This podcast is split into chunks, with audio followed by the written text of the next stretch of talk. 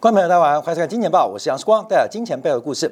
好，在昨天晚上公布美国的消费者物价指数，今天早上中国也公布了最新的这个四月份的消费者物价指数。我们把中美的这个消费者物价指数来进行一个同步的观察。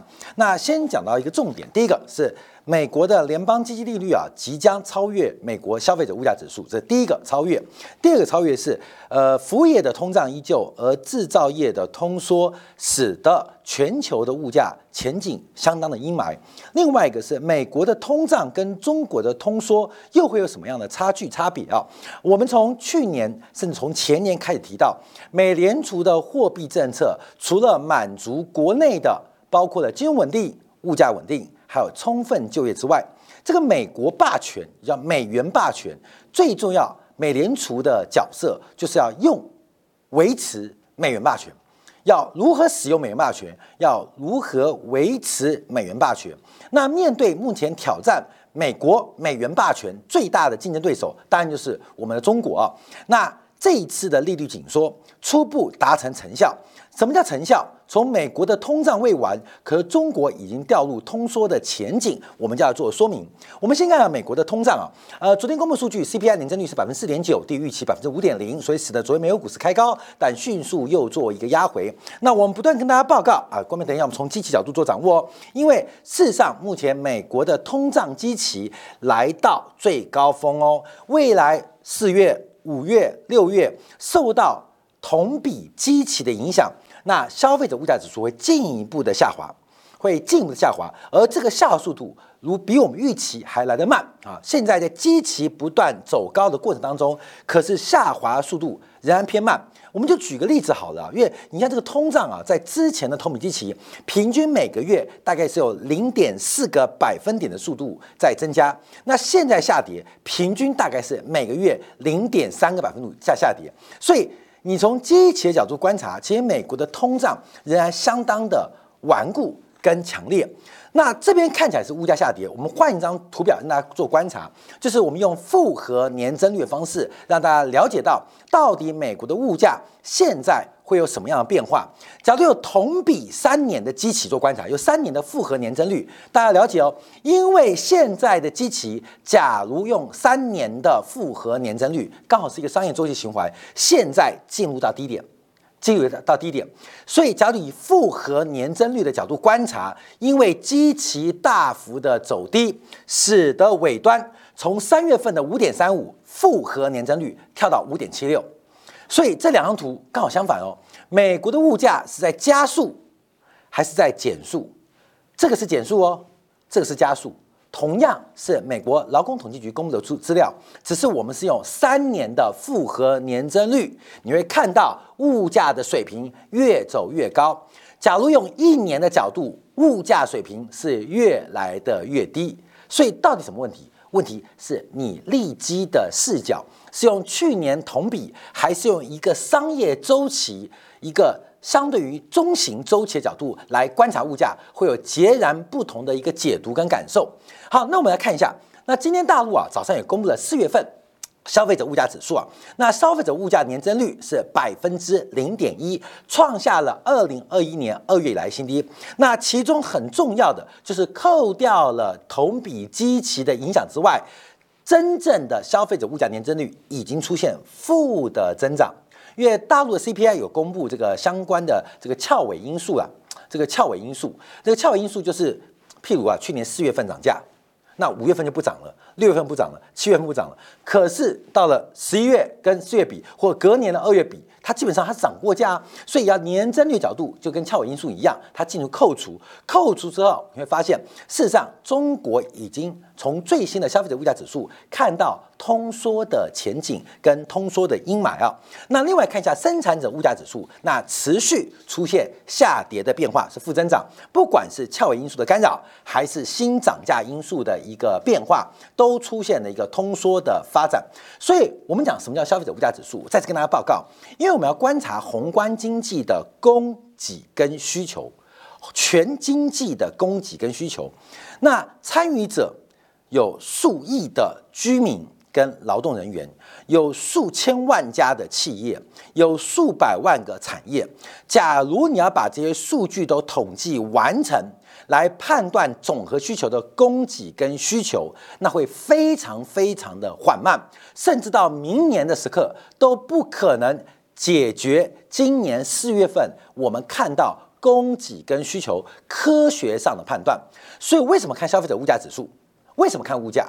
从宏观经济观察，当供给大过需求的时候，物价走低；当供给低于需求的时候，供不应求，物价走高。所以，消费者物价指数在宏观经济的观察体系当中，它是个落后指标。可对于我们观察供给跟需求，全经济范围的供给跟需求，它是最快而且是唯一能够观测的指标。所以，从供给过剩还是供给不足？是需求过多还是需求不足？我们就可以看出啊，从整个中美之间啊，这个物价水平的发展。那我们特别提到，从政治格局，中美脱钩。而且中国不断的这个呃这个美国不断的围堵中国，另外一个配合美联储的快速收升息啊，对于全球的紧缩已经开始发挥滞后效应。等一下，我们在经典部分要特别观察，因为在就在啊过去这几天，香港的银行之间的隔夜拆款利率忽然出现非常不正常的狂飙。呃，短短一个礼拜就创下了十六年来新高，也就是香港银行之间对于港币的同业拆款利率创下了两千零八年以前啊以来的新高啊，这是一个很特别现象。美国的紧缩，美元霸权利用这个地位的紧缩，在全球范围发生作用，所以使得我们今天标题啊，丰年之后必有荒年。荒年之后必有丰年。过去这十年，美国什么丰年？美国长期物价呃稳定哈，物价低迷，对于消费者来讲是一个丰年。好，丰年结束哦，现在通胀期来了，而且难以控制啊，荒年来了。那过去这十年，对于过去这二十年，对于中国作为世界工厂的角色，那通货膨胀是件好事哦啊？为什么？因为物价在走高嘛，利润走高，那。对于中国来讲是一个丰年，可这个丰年也要结束了，进入荒年。所以美国的通胀对于美国老百姓是荒年，那中国的通缩对于中国作为世界工厂来讲是个荒年。所以丰年之后必有荒年，已经开始发生了啊，开始发生了。那尤其是中美的这个一刀切啊，从全方位的贸易领域跟经济合作领域非常明显，这对中美两国这基本上就是憋气比赛。彼此都重伤，只是看谁撑得久、活得下去。好，所以我们再回来看一下大陆的 CPI 跟 PPI 剪刀差。那目前 CPI 跟 PPI 剪刀差是对于企业利润的修复是属于正面有益的。什么意思？就是生产者的物价成本，它的叠数是快过消费者的物价的成本。那我们注意到 PPI 就是厂商的原材料进货成本啦。CPI 就是厂商出货的价格嘛，厂商出货价格就是消费者的物价的指标嘛，所以 CPI 就可以当做厂商的出货价，PPI 就是厂商的进货价啊。简单讲，大家看宏观经济这样做分析，那 PPI 的叠数快过 CPI，代表企业的损益表正在有修复的机会。可是，这我们之前提到，像我们在二零一九年呐，二零一九年、二零二二零一八年、二零一八年、二零一八年那时候，我们在年底的时候，特别对于中国股市啊，呃，大陆股市啊，我们提到买好、买满、买到爆、买到疯狂啊，这个在二零一八年十月份，我们当时特别提到，其中一个论点也是 PPI 跟 CPI 的修复。可这修复一个很重要，就是 CPI 最好是正斜率，现在 CPI 跟 PPI 是同步往下。所以这个损益表的修复就会变得非常非常的辛苦，顶多是一个去库存周期，顶多是一个去库存周期。所以目前我们看到 PPI 跟 CPI 的剪刀差扩大，对于企业来讲，它利润有修复的环境跟机会，因为进货成本降的速度比销货成本降速度来得快。可是要在去库存的条件之下，还有需求回升条件之下，才有可能修复。利润表。那假如在 CPI 翻负值的背景之下，那顶多是一个去库存周期，要跟大家特别做说明。好，所以我们往下看一下美国的，再看回美国，因为啊，假如以美联储的国际政治地位，就是美元霸权，其实这个升息可能真的接近尾声了。因为对于国内的物价稳定跟充分就业这个目标达到没达到不重要，重要的是对外美元霸权已经让。最大的竞争对手中国在总和需求跟总和供给遇到了非常大的麻烦啊，非常大的麻烦。所以以对外啊，就是美联储对外掌握这个美元地位的这个呃掌控者，基本上已经达到目标了。这是我们这两年来一直提醒、不断提醒美国的紧缩，这是一场憋气比赛。那它的紧缩，假如它的对手国开始宽松。在没有很好的协作之下，必然会有人受到伤害。所以，美国会不会开始结束紧缩？那除了看财富效应的资产价格变化之外，这是内部的。那外部就是美元霸权，谁挑战我，他挂了没？他一旦挂了，那基本上美元霸权地位得到稳固，那美联储的升息动作就有可能慢慢的放慢啊，放缓，因为目的达到了嘛啊，目的达到，对内物价稳定。对外消灭挑战美元霸权的竞争对手。好，那我们看一下，那美国的通胀解决了没有啊？因为我们讲内外的各自需求，从。呃，中国的 CPI 看到中国的经济持续的在释放中。等一下我们要报告最新的大陆四月份的这个金融数据，包括 M1、M2，还有新生新增的社会融资，还有人民币贷款。那中国的去杠杆、被迫去杠杆正在加速当中。等一下跟这个香港的呃银行的挤兑风潮啊，我们一并来讨论。我们先看美国的物价，因为美国的核心物价扣掉食品能源。扣掉食品能源，它的年增率现在百分之五点五，可大家注意到月增率是创下大概一年新低啊，创下一年大新低啊，多少？百分之零点四啊，百分之零点四。注意啊，零点四乘以十二就四点八，你懂意思了吗？美国物价现在以月增率角度，年增率还有过去基期的关系，月增率就是就是四月份嘛，百分之零点四，核心物价扣掉食品能源就是零点四，那每个月成长零点四。我不用复利计算，我们用单纯的简单的这个乘法乘以十四点八，要复利计算它更高了，你懂吗？越是月增率，四月份比三月份物价涨了零点四 percent，那三月份比二月份又涨了零点四 percent，请问四月份比二月份涨多少？就是一点，呃，这个一点。零零零四乘以一点零零零四，越大于啊，所以它会大过于百分之零点八，你懂意思吧？所以我们太复杂了，就乘以十二。所以目前美国从月增率观察，其物价仍然非常非常的高，非常非常高。所以啊，所以啊，这个控制物价仍然是美联储一个重要的观察。所以美国物价何时放缓，美联储如何收手，现在就可以对出来喽，对出来。因为中美之间的 CPI，哎，中美之间 CPI，你看。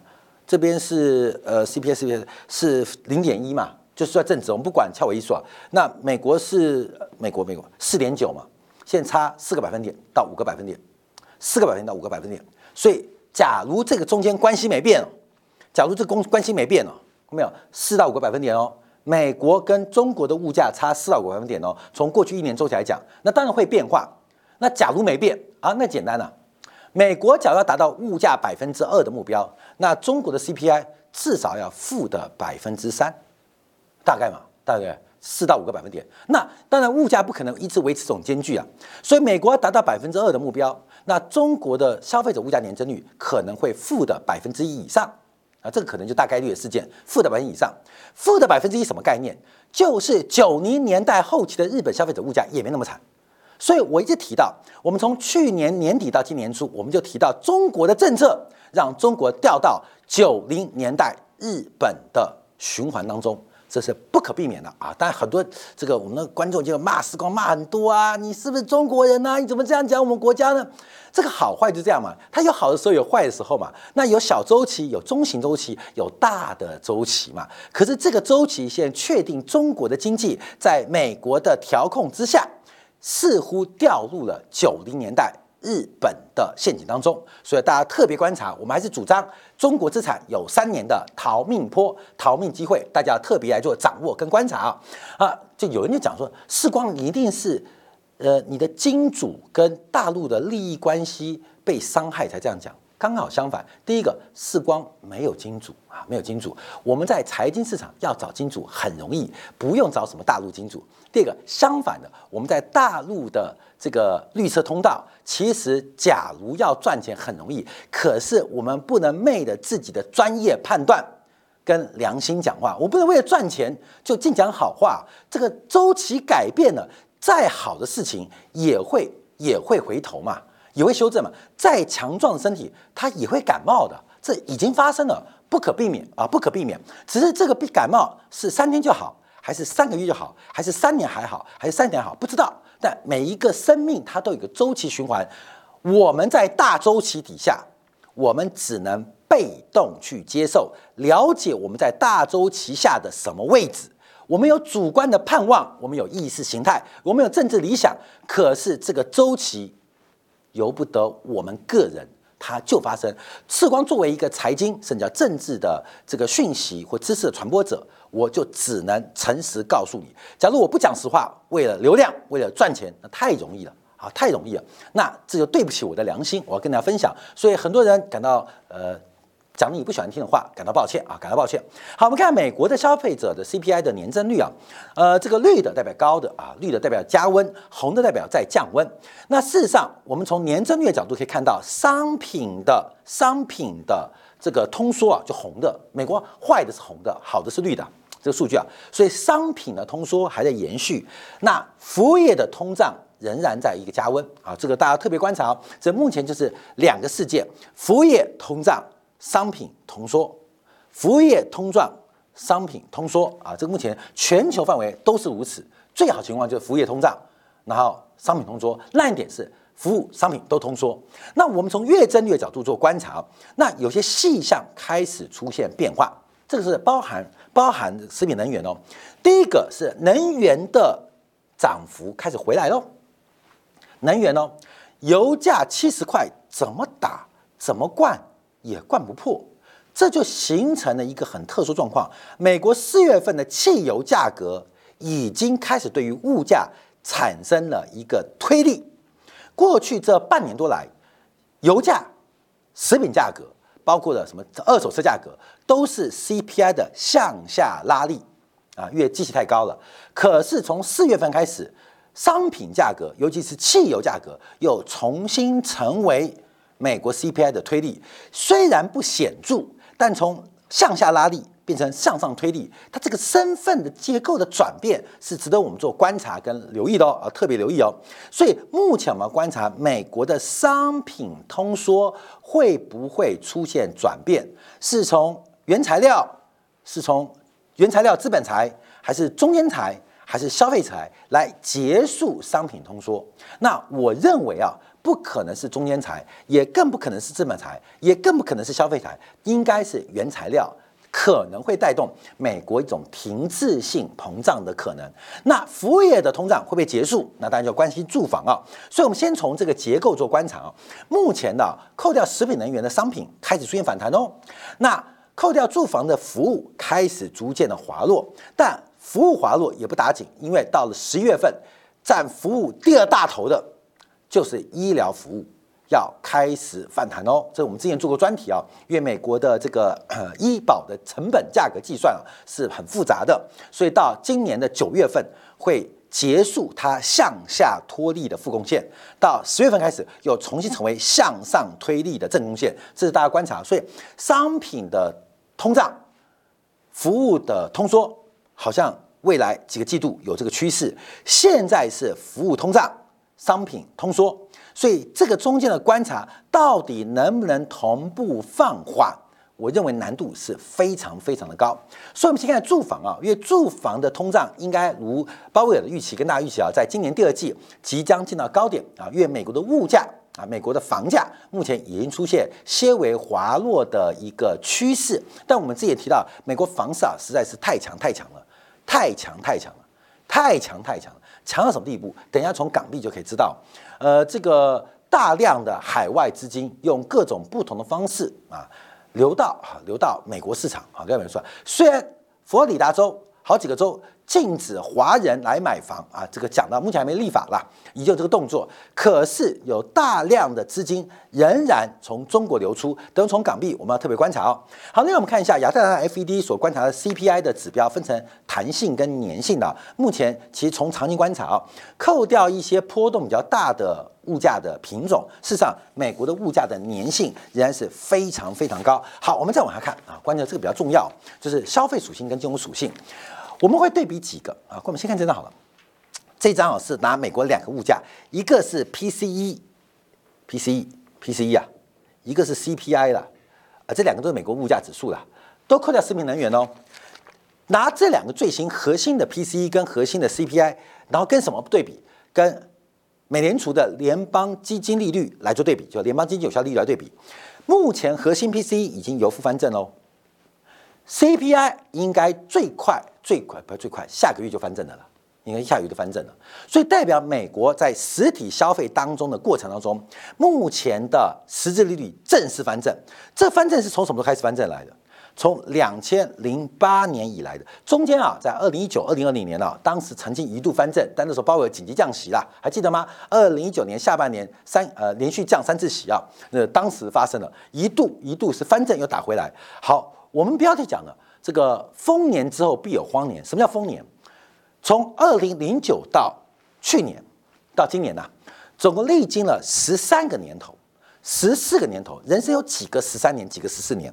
我们历经这十三年、十四年，不管是消费的融景，还是投资的泡沫，因为它的背景就是实质利率为负，你的钱假如不消费、不投资，会被通胀吃掉，因为。现金的报酬率是低于物价的水平，尤其是扣掉食品能源的物价水平，所以使得现金的时间价值为负值。